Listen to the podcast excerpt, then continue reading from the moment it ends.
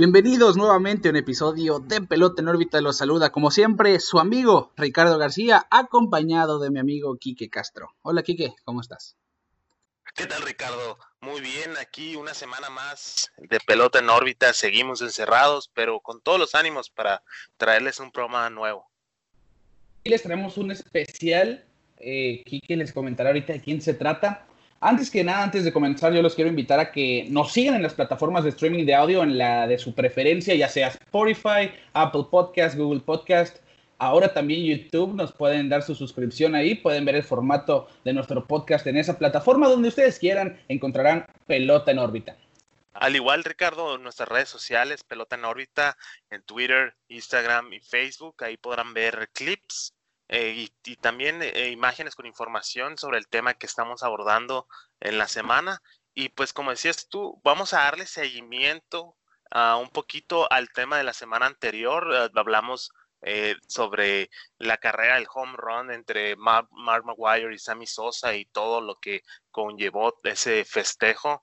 Y ahora vamos a hablar de pues el rey actual del home run, ya sea como temporada regular o eh, de carrera, el rey del home run Barry Bonds, un señor pues que, que, ¿qué te digo Ricardo? Parecía un superhéroe al verlo batear y, y vamos a hablar un poquito de, sobre su carrera y ver cómo fue transformándose de un eh, jugador completo al rey de los home runs.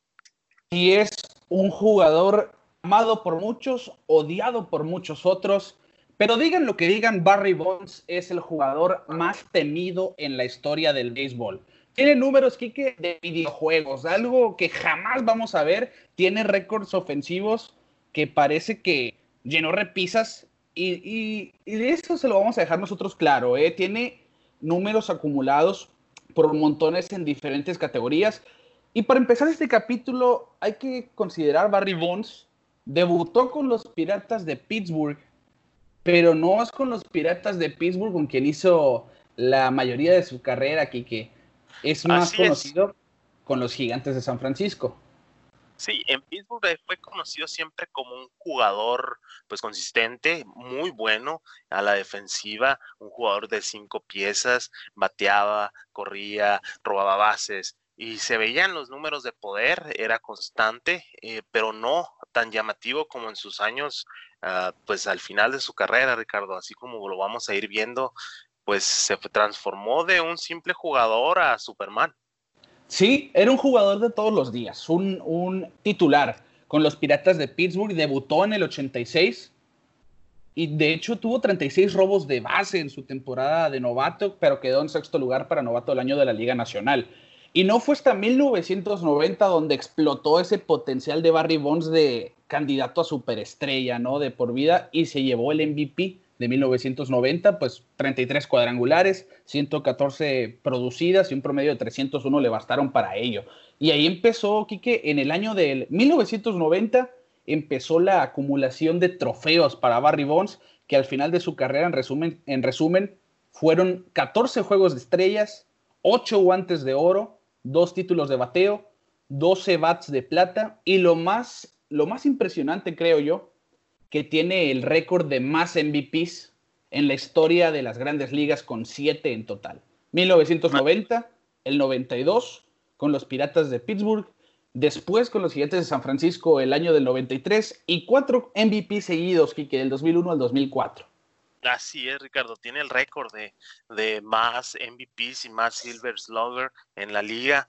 Y pues es un hombre de béisbol, Ricardo. Tiene antecedentes de béisbol. podemos ah, mencionar a su padre, Bobby Bonds. Igual, eh, un señor que tuvo una larga carrera en las grandes ligas, 14 años totales, 100 siete años con los San Francisco Giants, igual un jugador de poder con 332 home runs en su carrera, muy bien respetable, un, WAR arriba de 57, entonces eh, también eh, era primo, es primo de Reggie, Jackson, el señor Octubre, y es ahijado de, de Willie Mays, pues ¿qué más quiere Ricardo? Es un hombre de béisbol. un hombre que ha estado alrededor del béisbol y seguirá en la historia del béisbol por siempre. Eh, y como dices, en Pittsburgh es donde se empezaba a ver esos destellos de Barry Bonds. Ya era una superestrella al terminar su carrera en Pittsburgh en el 92, y, pero pues todavía le faltaban bastantes años para conocerlo como el animal, por decirlo de cierta manera, en el que se convirtió al final de su carrera. Sí, era un jugador que se destacaba pues por ser completo, ¿no? Pero no se pensaba que iba a terminar siendo líder de cuadrangulares de todos los tiempos, ¿no? No se, no se pensaba que iba a ser el monstruo jonronero que terminó siendo al final de su carrera. Y es que los números que acumuló Barry Bonds son simplemente, son la locura, que como decía, son números de videojuego. Esto es algo que alguien haría en el D-Show jugando en la dificultad más fácil, probablemente. Siete MVPs, para empezar, tiene ese récord. El segundo lugar en MVPs acumulados es con tres totales y son 10 jugadores empatados con tres en total. Los mencionables dentro de estos 10 son Mike Trout, Albert Pujols, Mickey Mantle, Alex Rodríguez, Yogi Berra. Y probablemente pues Mike Trout es el que más se le acerque, le quedan muchos años en su carrera. Pero 7 MVPs técnicamente es una, es una cifra bastante abre ojos, ¿no? Sorprendente. Y sí, Ricardo. Es, es, algo que, que yo creo que no lo vamos a volver a ver. Más cuatro MVPs seguidos. Eh, Ricardo es un es algo que, yo creo que jamás lo vamos a volver a ver. Lo que sí me llama un poquito la atención, pues bueno, eh, sí, números muy buenos, pero al final de cuentas nunca se pudo llevar ese anillo que todos desean. Sí, y, ahorita vamos a hacer pie a eso, ve, a, a la sequía de Serie Mundial. Y fíjate, que su temporada de 1996 se convirtió en uno de los cuatro jugadores en la historia en tener una temporada de 40-40, es decir, 40 home runs y 40 robos de base con 42 cuadrangulares y 40 robos. Se unió a José Canseco, Alex Rodríguez y Alfonso Soriano, que pues yo creo que Soriano es el único que no tiene controversia de por medio. Y dentro de algunas de las estadísticas que este hombre lidera, que son locura, está el OVP, el OVP, el porcentaje de envasado, de envasado ya que solo existen 19 temporadas en las grandes ligas con un OVP arriba de 500. De estas 19, Barry Bonds tiene cuatro de ellas, Kike.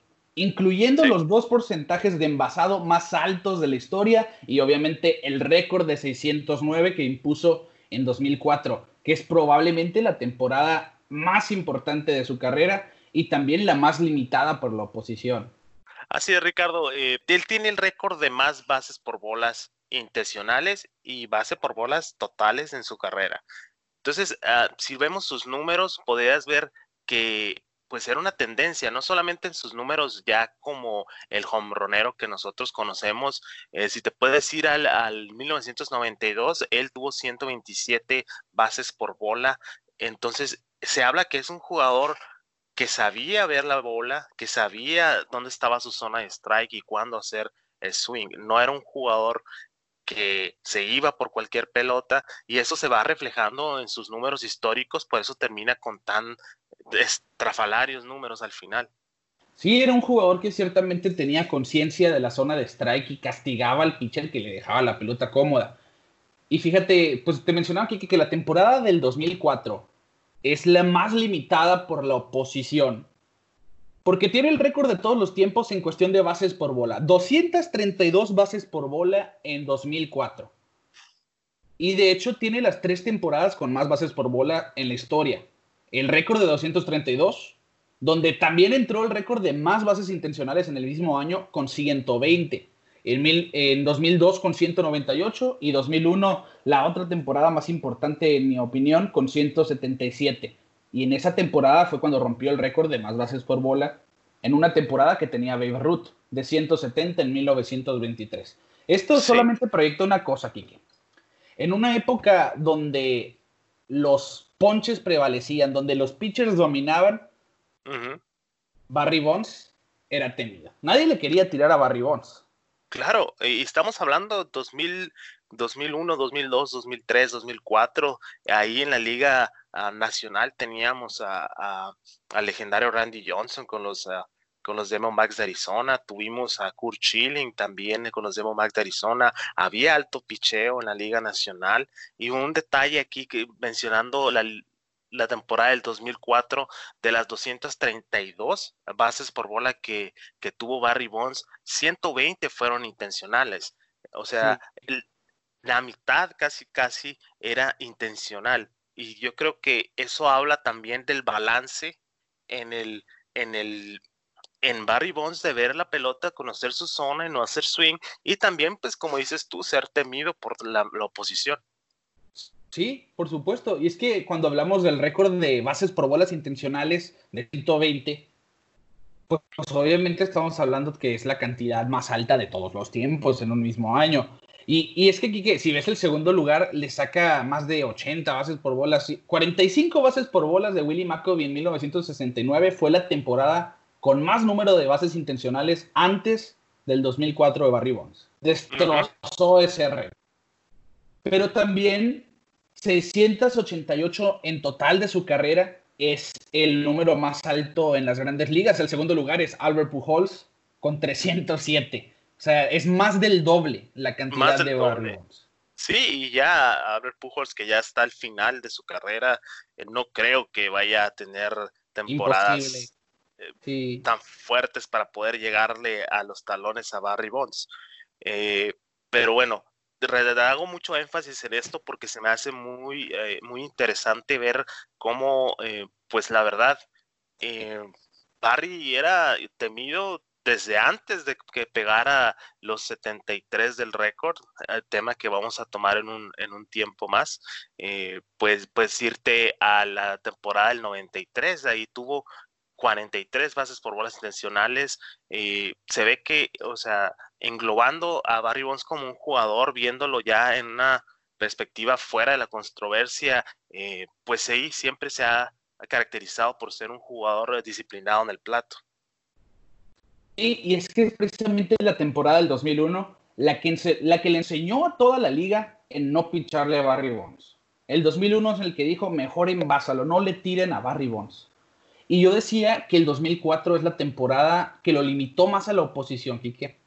Porque curiosamente recibió lo que te decía, 120 bases intencionales, 232 bases en total.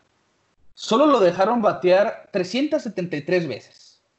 En una temporada de lo que hablamos que tuvo 162 juegos, él participó en 147 y nomás batió en 373 veces por culpa de las bases por bola.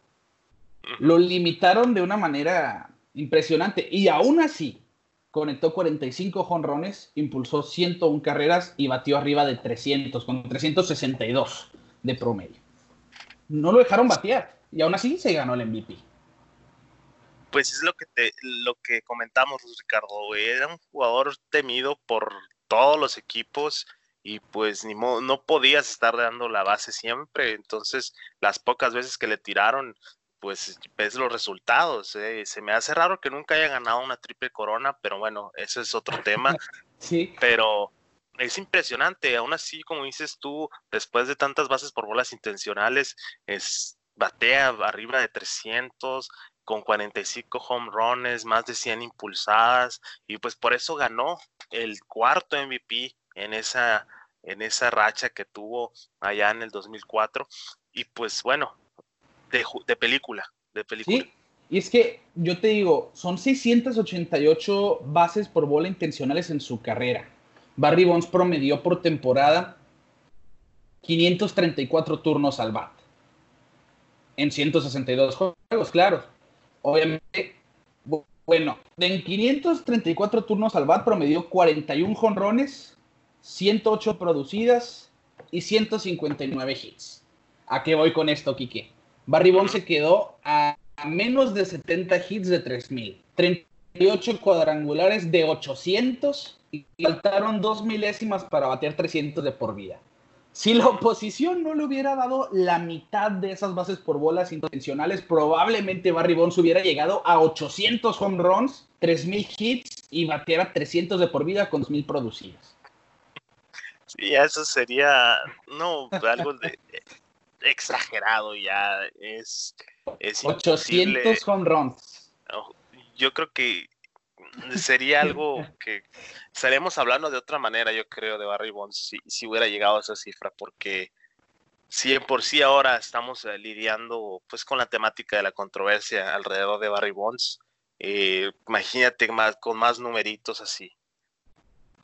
Sí, y de por sí ya se le considera como el mejor bateador de la historia. Imagínate, ya con esos números, asterisco o no de por medio.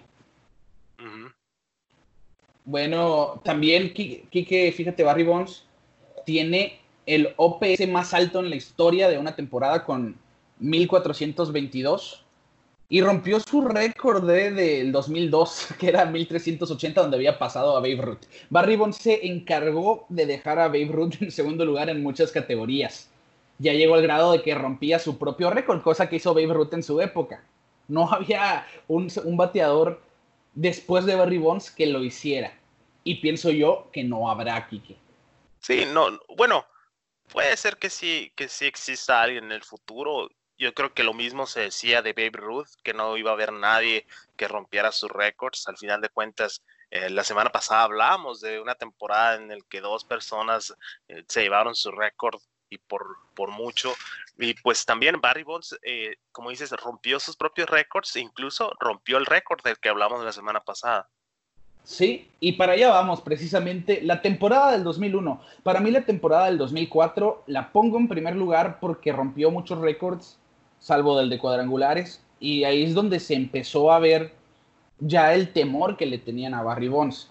Pero lo que lo llevó a tener esa temporada del 2004 es precisamente la del 2001. Es la temporada donde aprendió la liga a no tirarle a Barry Bonds. Estábamos hablando, aquí que del episodio pasado, Home Runs, el episodio 11, que están a tiempo para escucharlo. y el récord que impuso Mark Maguire en 1998 70 cuadrangulares en 155 juegos. Tres años después llegó Barry Bonds, la bestia zurda de los Gigantes de San Francisco, y en 153 juegos, Kike, un juego menos que Roger Maris en su temporada de 1961. Puso 73 cuadrangulares detrás de la barda para romper el récord y establecerlo hasta la fecha nadie ha pasado siquiera de 60 jonrones después de esta marca. Sí, igual como lo discutimos la semana pasada, son récords muy difíciles y que yo creo que no se van a romper.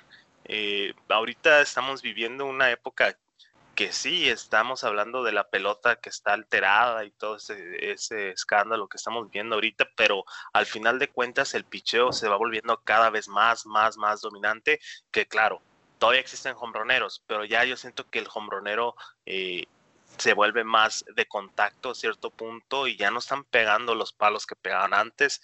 Eh, vivimos una época del home run en los 2000, eh, muchos con el asterisco, pero bueno, al final de cuentas yo siento que ese home run va a durar y va a durar mucho. Sí, probable, yo, yo me atrevo a decir que nadie lo va a pasar, Kike, porque esto es cíclico, el bateo evoluciona, pero el picheo evoluciona junto con él y ya vemos 73 jonrones en 153 juegos es simplemente absurdo. Es un número que yo no pienso que ni en 162 juegos lo lleguen a pasar. Son demasiados cuadrangulares.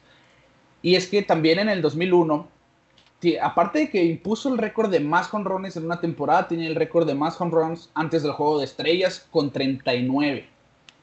Casi 40 jonrones antes del clásico de verano. Sí, ahí es cuando eh, los jugadores yo creo que apenas ya están agarrando a nivel al, al momento del All-Star Break. Yo siento que ahí es cuando apenas ya entran en calor, ¿no? Y ya después del All-Star Break es cuando empiezan a, repuntar todos. Y, y, ahora ves los números de Barry Bonds y das de cuenta que ya tiene una temporada completa con sus números. Sí, sí, de locura. Y en el 2001, la temporada del récord, del 4 de octubre del 2001, precisamente ante un picheo de Wilfredo Rodríguez empató el récord de Maguire de 70 home runs. Y un día después no esperó nada y rompió el récord sacándole picheos a Chanjo Park de los Dodgers para el 71 y 72. El 7 de octubre de ese mismo año conectó el último de la temporada ante Dennis Springer y estableció la marca de todos los tiempos en 73. Pero el home run más importante de su carrera es el icónico momento del 756 el cuadrangular con el que pasó a Hank Aaron y se convirtió en el rey del home run. Y fue un batazo de 435 pies a Mike Baxick de los Washington Nationals. Un batazo panorámico allá en el estadio de los Gigantes de San Francisco, entre el jardín central derecho. Y es un estadio grande y allá Barry Bonds se encargó de poner la pelota pues en aproximadamente 760 veces en el agua, ¿no? Por Macaulay Cole del jardín derecho. Cada tablazo que pegaba era directo al agua.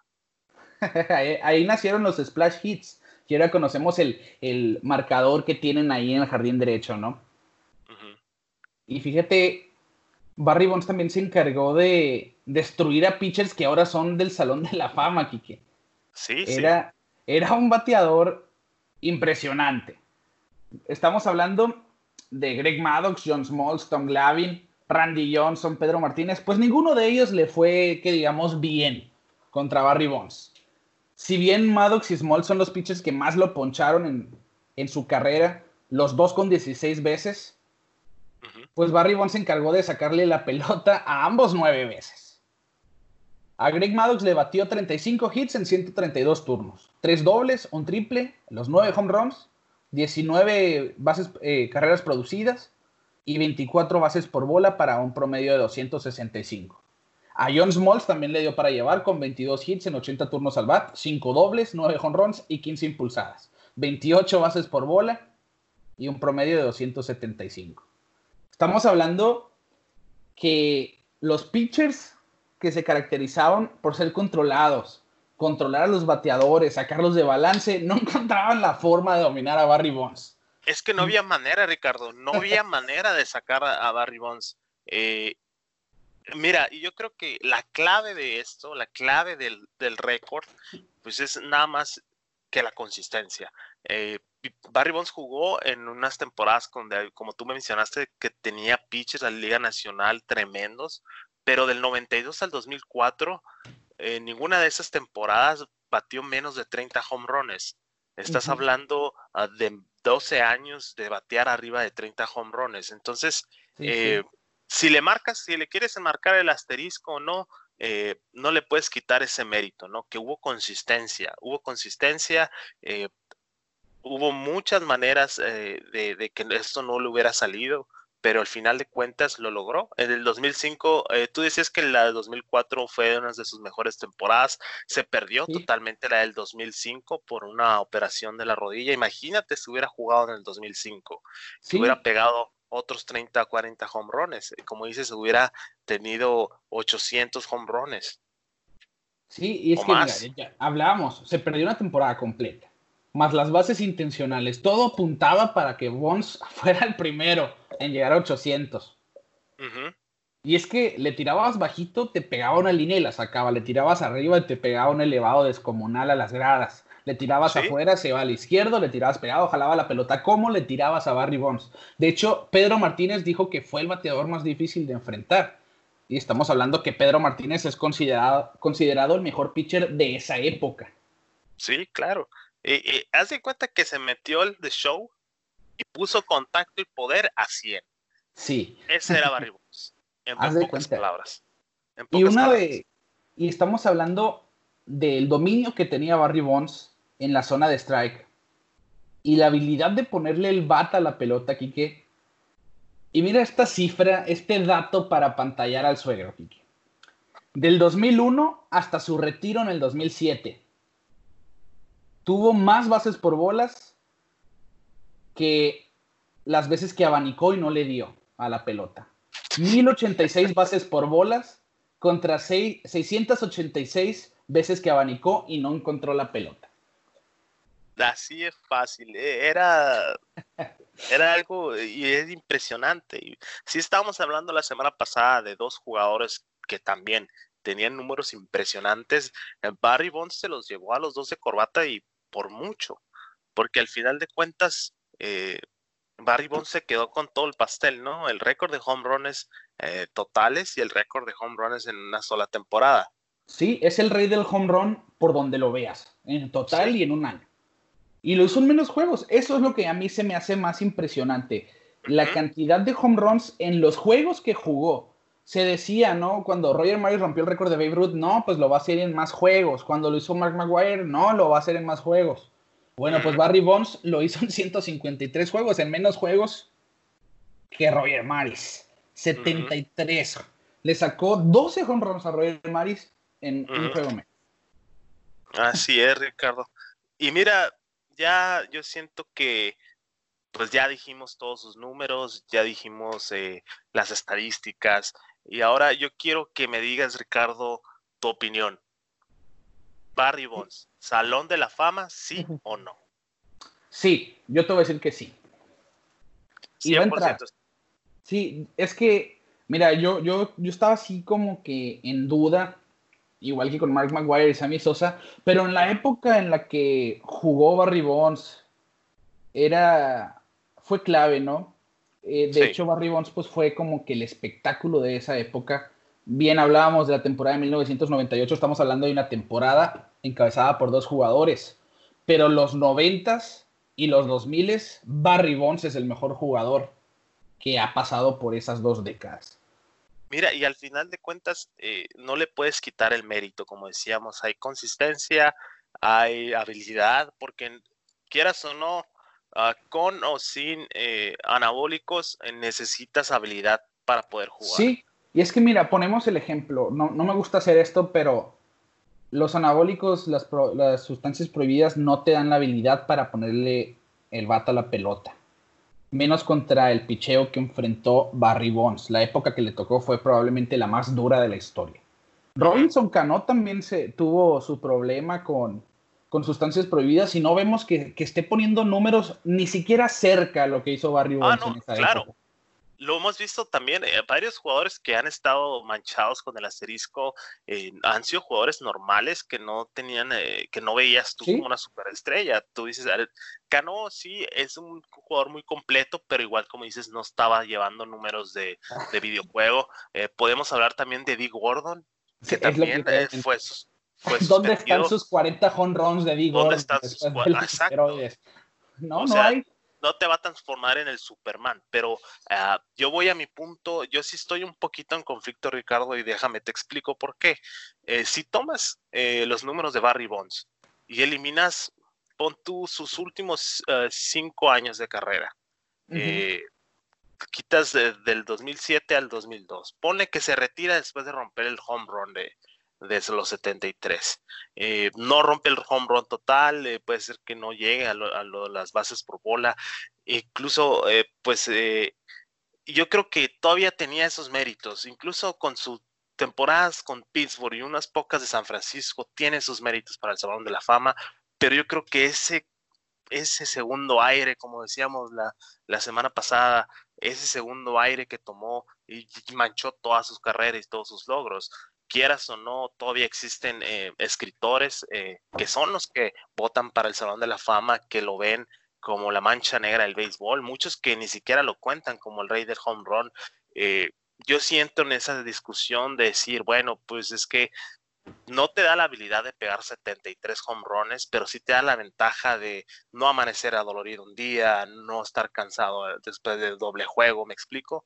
sí te da esta cierta ventaja, pero yo estoy como en un punto medio de indeciso entre sí, ¿no? Por lo que digo, eh, sí tenía ventaja, rompió varios récords, pero es que también fue un jugador muy consistente. Entonces, mm, estaba la, la, discusión muy dura y la verdad yo invito a todos los que nos están escuchando que pongan su opinión eh, en los comentarios eh, de los videos que subamos en la semana o, en las publicaciones en nuestras redes sociales eh, para avivar un poco esa discusión, porque a mí se me hace uno de los casos muy interesantes porque de todos los jugadores que han estado manchados con el asterisco, el primero que debe de entrar al Salón de la Fama es Barry Bonds. Estoy totalmente de acuerdo, Kike. Muy acertado en tu comentario, ¿eh? Y es que era una época, la época en sí es lo que define, para mi punto de vista, si entra o no al Salón de la Fama.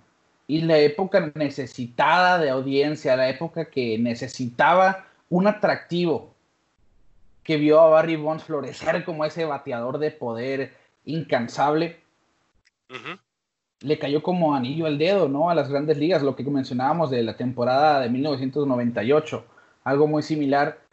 Y es que yo, yo pienso, por eso no quiero decir que es como una doble moral, pero la época que representaron estos jugadores no debería de castigarles, porque llegaron y ayudaron mucho a grandes ligas.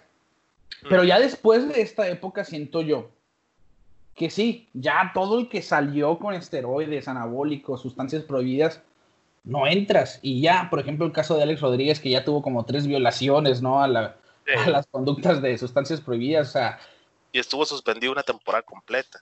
Sí, digo, son ese tipo de casos, ¿no? Los que, los que tienen que ver. Pero sí, para mí Barry Bonds debe de entrar al Salón de la Fama. De hecho, se quedó a nada en la última boleta. Ya creo que se aproxima su último año en las boletas para entrar al Salón de la Fama. Y yo me atrevo a decir que va a entrar eh, en la siguiente elección para Salón de la Fama.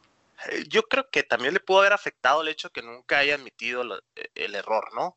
Porque, bueno, muchos dicen que incluso jugadores que ahora están en el Salón de la Fama usaron esteroides. No fue nada comprobable, pero bueno, eh, dicen que muchos que ya entraron usaron esteroides y muchos que han usado y lo han admitido, incluso Matt Maguire ya lo admitió, eh, el Alex Rodríguez tuvo que hacerlo al final de cuentas, que era demasiado sí, sí. Eh, su drama. y Barry Bonds, eh, todo el mundo lo dice, pero nunca lo admitió. Yo creo que eso mancha un poquito más la imagen, ¿no?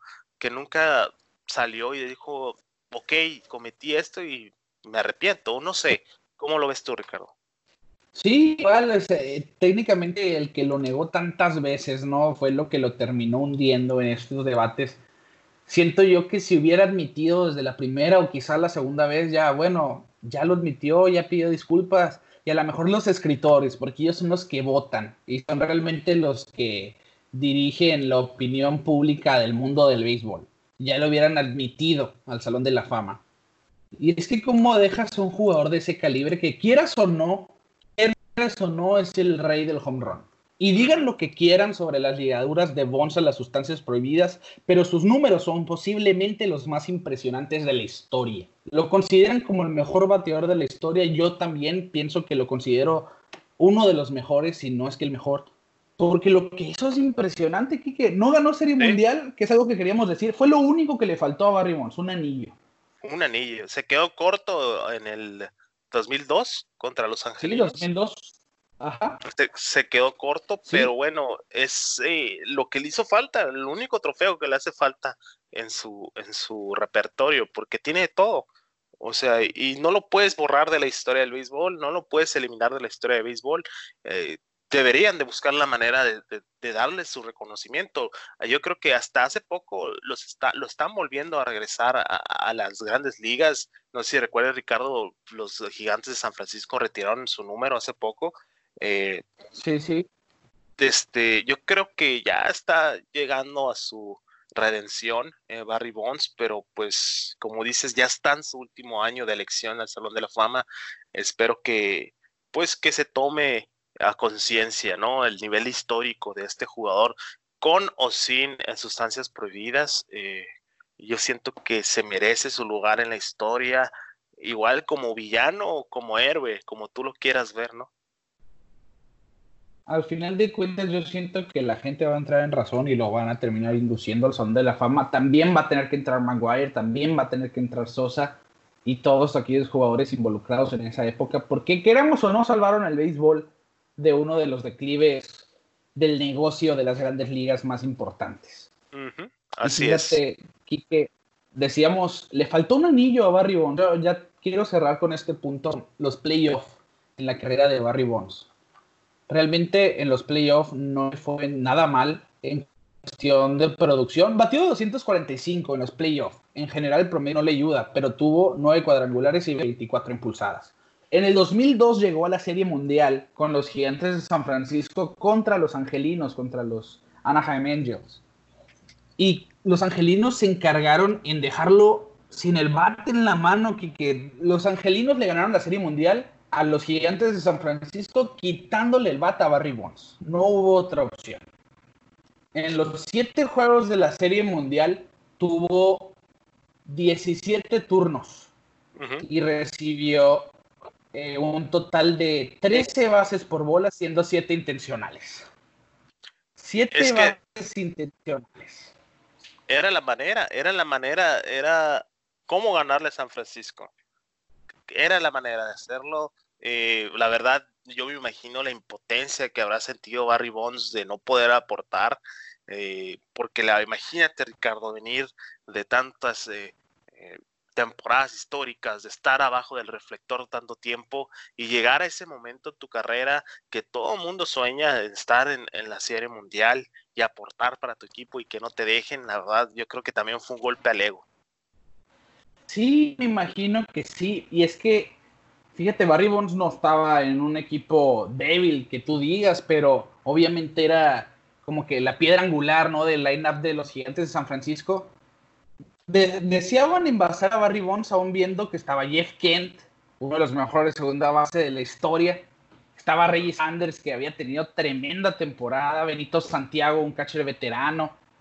Realmente el equipo de los, de los gigantes de San Francisco era buenísimo en el 2002. Pero sí. como mencionas, la clave para llevarse el campeonato de los angelinos era no dejar que Barry Bonds batee. No tirarle difícil, no tirarle difícil, que no batee, quítale el base por bola. No tirarle 13 eh. bases por bolas a Barry Bonds. Y aún así batió el 471 en la Serie Mundial en los poquitos turnos libres que tuvo. No, sí, es. Cuatro jonrones y seis impulsadas hablamos otra vez, pues impresionante, aún así que no lo dejaban jugar, que no lo dejaban batear. Eh, porque imagínate, Ricardo, cualquier hombre que tuvieras en base, con Barry Bonds al plato, lo que le tiraras, ya ibas a tener una carrera menos. Quieras o no, esa era la realidad que estaban viviendo los pitchers, los managers, y pues no había la, la manera segura, era intencional y que pues ver cómo ajustar la entrada, pero bueno, es lo que, lo que te habla del nivel de jugador que era Barry Bonds en esos tiempos. Probablemente, Quique, el mejor jugador que han visto nuestros ojos en los últimos 30 años. Así es, así es. Yo, siento que, bueno, eh, Mike Trout es un jugador que está al nivel. Sí, Le falta todavía. Claro, no es el super, bueno, sí es, pero no es al nivel de videojuegos. Pero yo siento que siento que Minecraft va a tener en números acumulados, y que quiero, quiero hacer pie a eso. Ah, en, números acumulados, en acumulados. Porque, el talento está. Para mí que si alguien se puede acercar a lo que hizo Barry Bonds, no te digo que en cuestión de cuadrangulares, porque son, es una cifra ridícula, pero en la cuestión de MVPs y los bates de plata y los juegos de estrella y los números colectivos, probablemente entre a esa categoría. Sí, no, pues y Mike todavía no, no le llega porque es joven. Su carrera va empezando, no, todavía no está en ese punto de Barry Bonds.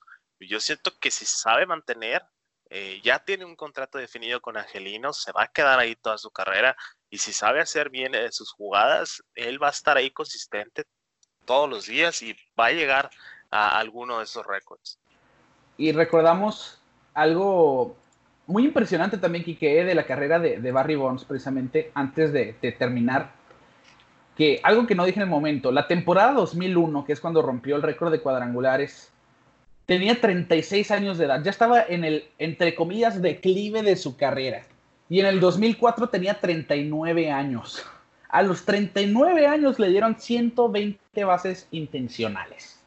Le tenían respeto al veterano. Es más, le tenían miedo a Barry Bonds. Claro, 2007, cuando decide, eh, bueno, cuando lo retiran del Sí, lo retiraron a Barry Bonds. todavía tenía números fuertes, no extravagantes como en sus buenos tiempos, pero igual muchos decían que podría eh, seguir jugando, pero bueno, como dicen los rumores por ahí, entre los dueños se pusieron de acuerdo y no lo permitieron, no, no lo quisieron. Eh, como decíamos en otros episodios, los dueños ven a sus jugadores como como sus productos, ¿no? Y, y ellos quieren cuidar su imagen y ya Barry Bonds ya estaba en un punto que no podía ya ocultarse lo que estaba pasando tras bambalinas. Yo siento que eso fue lo que pasó al final de cuentas. Sí. Porque imagínate, 42 años, todavía producía, todavía jugaba el fielder. Imagínate que lo hubieran mandado a la Liga Americana donde podía ser designado. Sí, es, es el punto que quería tocar, Quique. En 2007 jugó 126 juegos como jardinero izquierdo en la mayoría o bateador emergente. Y tuvo 28 jonrones a sus 42 años. Para mí que si lo mandan a la americana, que juegue una temporada completa como bateador designado, sigue y pega 35 por temporada, mínimo unos 2, 3 años más.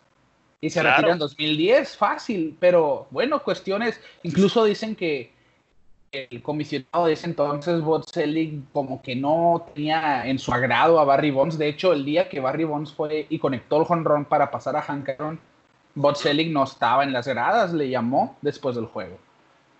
Sí, sí, porque pues él también fue afectado con toda esta situación.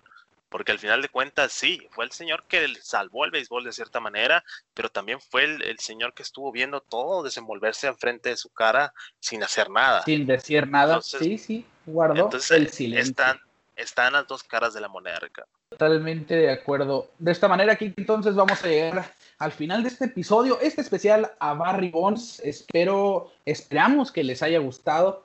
A nosotros cada vez que estamos hablando aquí nos gustan más nuestros episodios en cuestión de, de platicar. Se nos va muy rápido la grabación. Espero que a ustedes también se les vaya rápido a la hora de reproducirlo. Nos van a encontrar en las plataformas de streaming de audio que ustedes quieran, Spotify, Apple Podcast, Google Podcast, ahora YouTube para que se suscriban. Los invitamos a que nos dejen sus comentarios allá en YouTube. Nosotros los vamos a estar leyendo, Claro, y también en nuestras redes sociales, Pelota en órbita, Twitter, Facebook, Instagram.